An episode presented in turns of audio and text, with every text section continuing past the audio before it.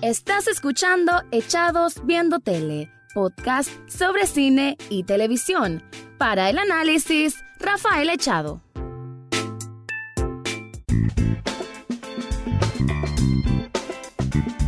Bienvenido o bienvenida a un nuevo episodio de Echados Viendo Tele, el podcast sobre opinión, comentarios, análisis, review del mundo de las series y algunas veces de películas. En esta ocasión voy a proponer para que te dispongas a ver algunas series que actualmente están en vigencia, actualmente se están emitiendo de forma semanal y que probablemente son de las series más interesantes que hay en, segundo, en este segundo semestre o en este final de año 2019 y que las recomiendo hasta donde van. Espero que ninguna me decepcione en el punto de cierre de su temporada, pero creo que hasta lo que han hecho ahora, que la mayoría va por la mitad o un poco más adelante de la mitad, están cumpliendo muy muy bien con las expectativas.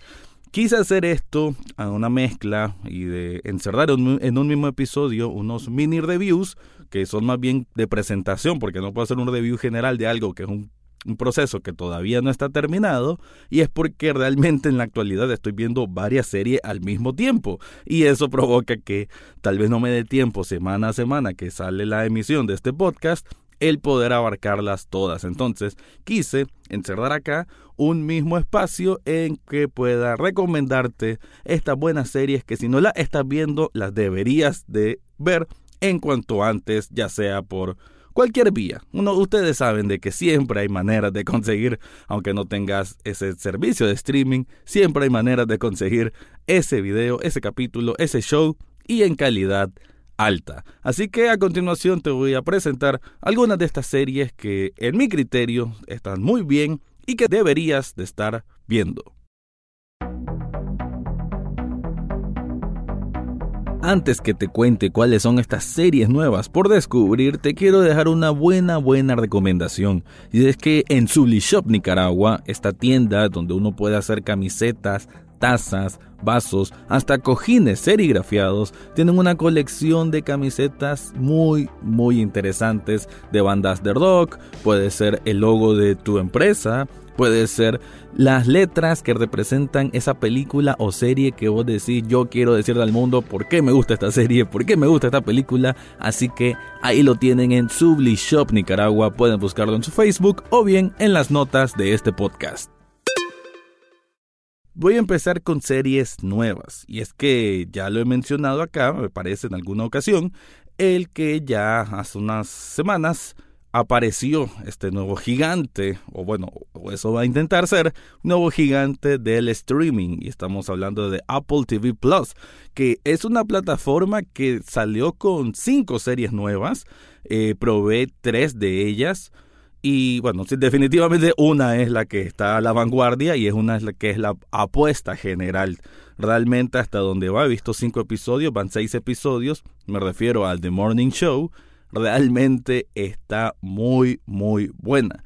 Por ahí hay algunos críticos que no lo entiendo, sinceramente. Vuelvo al punto de que a veces la crítica está dirigida solo para hacer daño, probablemente, o simplemente porque no hay un acuerdo previo de de beneficios propios del crítico, porque a veces los críticos no son imparciales, a veces están sesgados o tienen que responder a ciertos intereses, desgraciadamente en el mundo de los medios por lo general así funciona. En este caso, yo que soy un crítico independiente, les puedo decir de que The Morning Show está muy bien producida, tiene realmente un argumento sumamente atractivo, sumamente digerible, cómico, eh, al mismo tiempo tiene un poco de drama, pero son situaciones que uno enchufa directamente y se involucra rápidamente con los personajes. ¿De qué va The Morning Show? Trata de un programa, como lo dice el nombre, un programa de noticias matutinas en la televisión de Estados Unidos, en Nueva York, en todo, con todo esto de la élite de Nueva York y demás. Y bueno, es un programa que durante 15 años ha tenido a sus dos presentadores oficiales, que es un hombre y una mujer.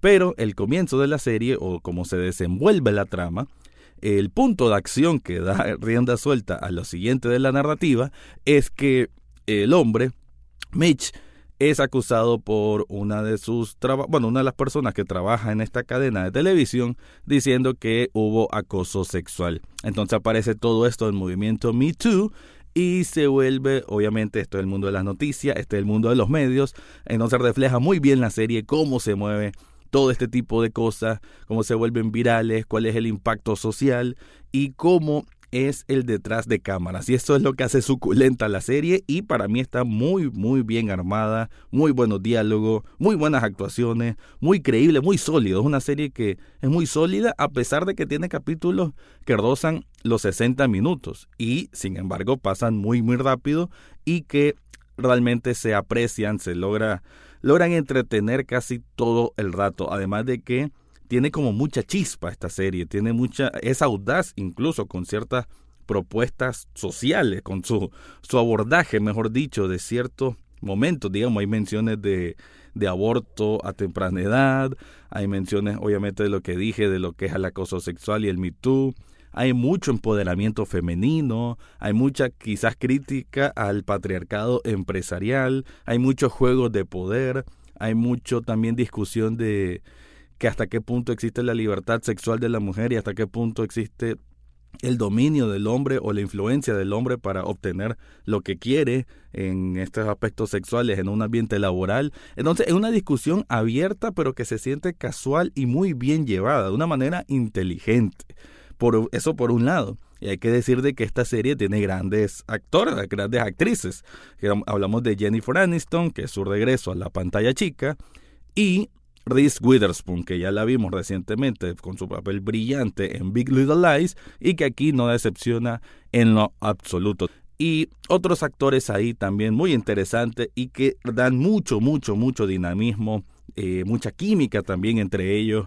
Y realmente es una serie que se siente que, en cualquier momento las cosas pueden ir empeorando, que ese ambiente de que el trabajo dentro de un medio, o mejor dicho, dentro de un programa de noticias, hay mucha gente de, por medio, ¿no? Detrás de cámara, desde el switcher, desde los camarógrafos, y es un ambiente de que las cosas van muy rápido, ¿no? Tienes que actuar de manera muy rápida. Entonces, esa esa rapidez, eso, ese ambiente intrépido se siente en toda la serie, está muy bien plasmado en toda la trama, en todos los recursos narrativos y por lo tanto hasta dónde va la serie, que como digo va por la mitad quizás, va muy bien. The Morning Show, un programa de Apple TV Plus.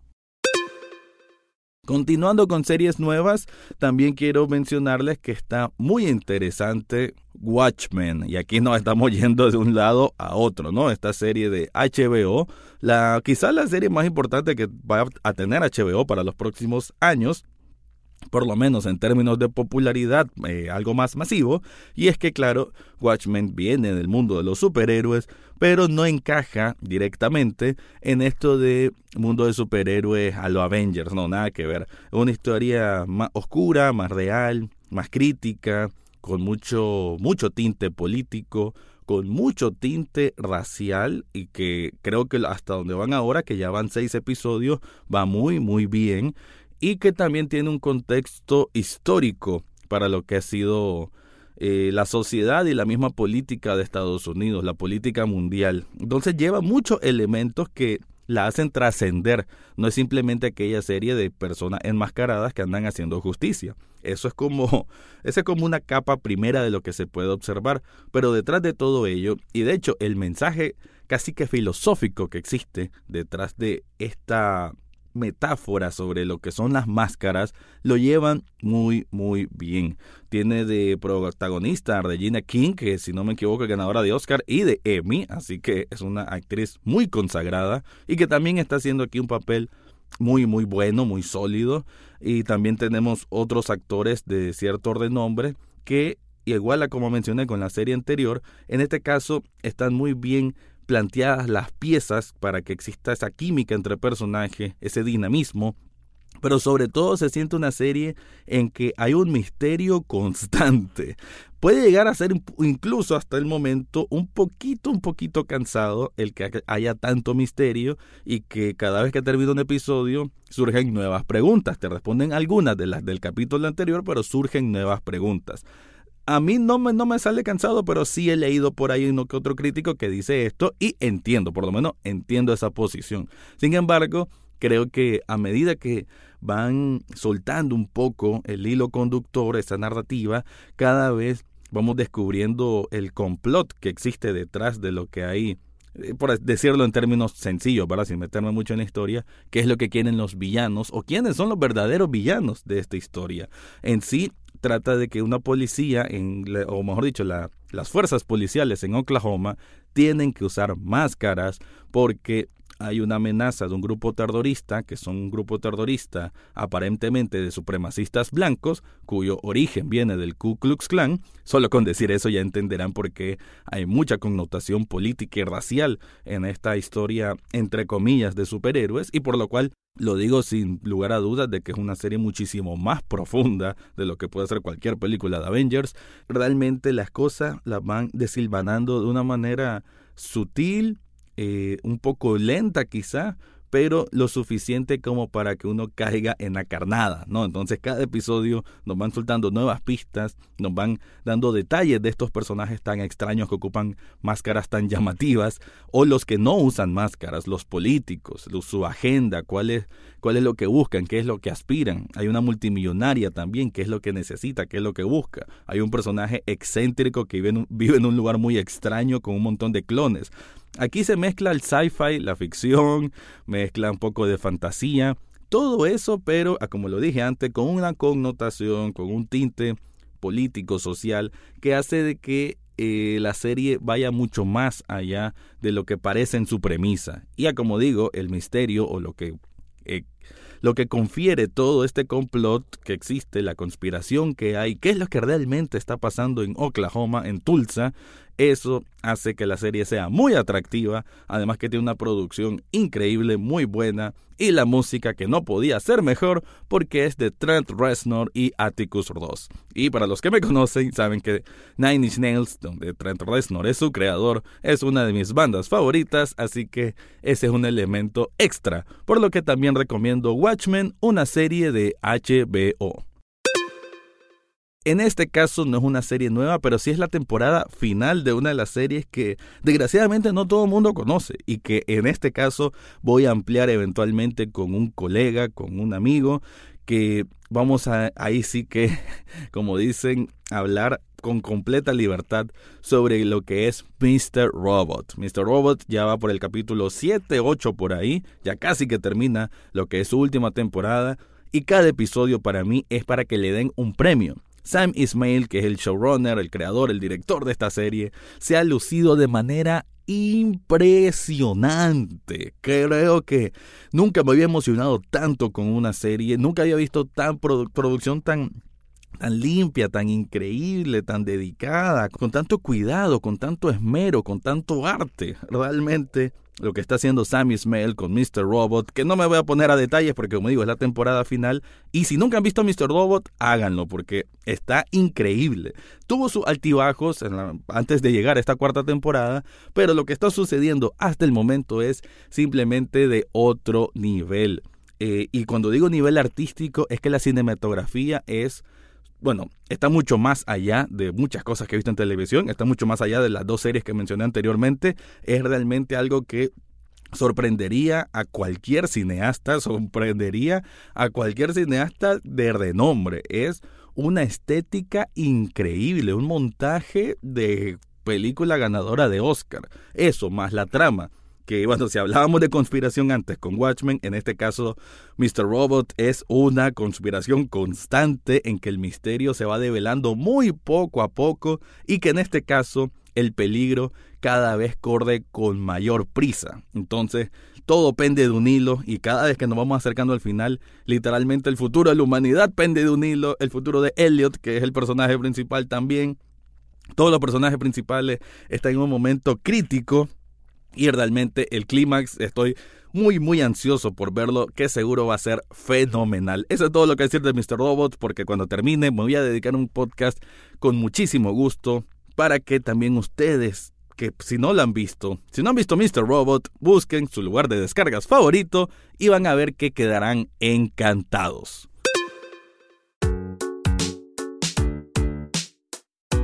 Para finalizar voy a mencionar rápidamente dos, tres, dos que tres series, ¿no? Eh, estas son ya más llegando a la fantasía, un poco de sci-fi, incluso dibujo animado. Estoy hablando en primer lugar de The Mandalorian, que es la gran apuesta de Disney Plus, que es esta otra cadena de streaming, que está así un gigante, gigante, gigante que van dos o tres episodios y es muy llevadera, tiene este sentido a lo Star Wars. Eh, si le gusta, pues Star Wars, el universo. Y esto es una historia completamente nueva, sin la línea Skywalker. Esta es una línea de un cazar recompensas que es protagonizado por el actor que muchos conocemos por Juego de Tronos, que hacía de Oberyn Martell, Pedro Pascal y que bueno, él es un actor con muchísima personalidad, muy buen actor y creo que es una gran incorporación al universo Star Wars en esta serie de Disney Plus que el primer episodio realmente me pasó rapidísimo. Eh, tiene toda esta estructura de lo que significa Star Wars, estos personajes alienígenas, estos chistes que van de un poquito por aquí y por allá, pero en sí creo que lleva un orden narrativo muy atractivo para audiencias tanto jóvenes como para adultas. Así que creo que como propuesta inicial de esta gran cadena Disney Plus y siendo un producto Star Wars, creo que no decepciona a Cerdimo fan ni a los nuevos que tal vez no han visto mucho de ello o han visto Star Wars pero tampoco se sorprenden demasiado, como es mi caso, y creo que es una serie, como le dije antes, muy llevadera, que está muy cumplidora y que espero que continúe con ese rumbo. También esta una otra serie de Apple TV Plus se llama Sí, Sí de mirar, o sea, S E E que es protagonizada por Jason Momoa y trata de un universo, mejor dicho, de un mundo apocalíptico, eh, no sabemos qué año exactamente, pero será, bueno, muchos años en el futuro, en que la humanidad ocurre un virus y todos los humanos nacen ciegos. Entonces viven como tribus y incluso hay batallas de tribus y todo esto, pero todos seguían por otros sentidos que no son el de la vista. La historia y la trama se mueve en que nacen dos pequeños, dos gemelos, que ellos son los únicos que pueden ver. Además, existen unos cazabrujos o cazabrujas que se encargan de destruir, de matar a todas estas personas que, según ellos, eh, practican, bueno, practican brujería, practican costumbres que no son las correctas según su tipo de religión. Y entre eso significa que cualquier persona que diga o hable algo sobre mirar, sobre el sentido de la vista, son considerados brujos. Entonces, la serie va en que Jason Momoa, una mujer con la que él está, y esos hijos de esta mujer con la que él está, que no son de él, son de otra persona, tiene que cuidarlos y cuidarlos de estos cazabrujos. Van como 3, 4 episodios quizás, y ahí le estoy dando seguimiento.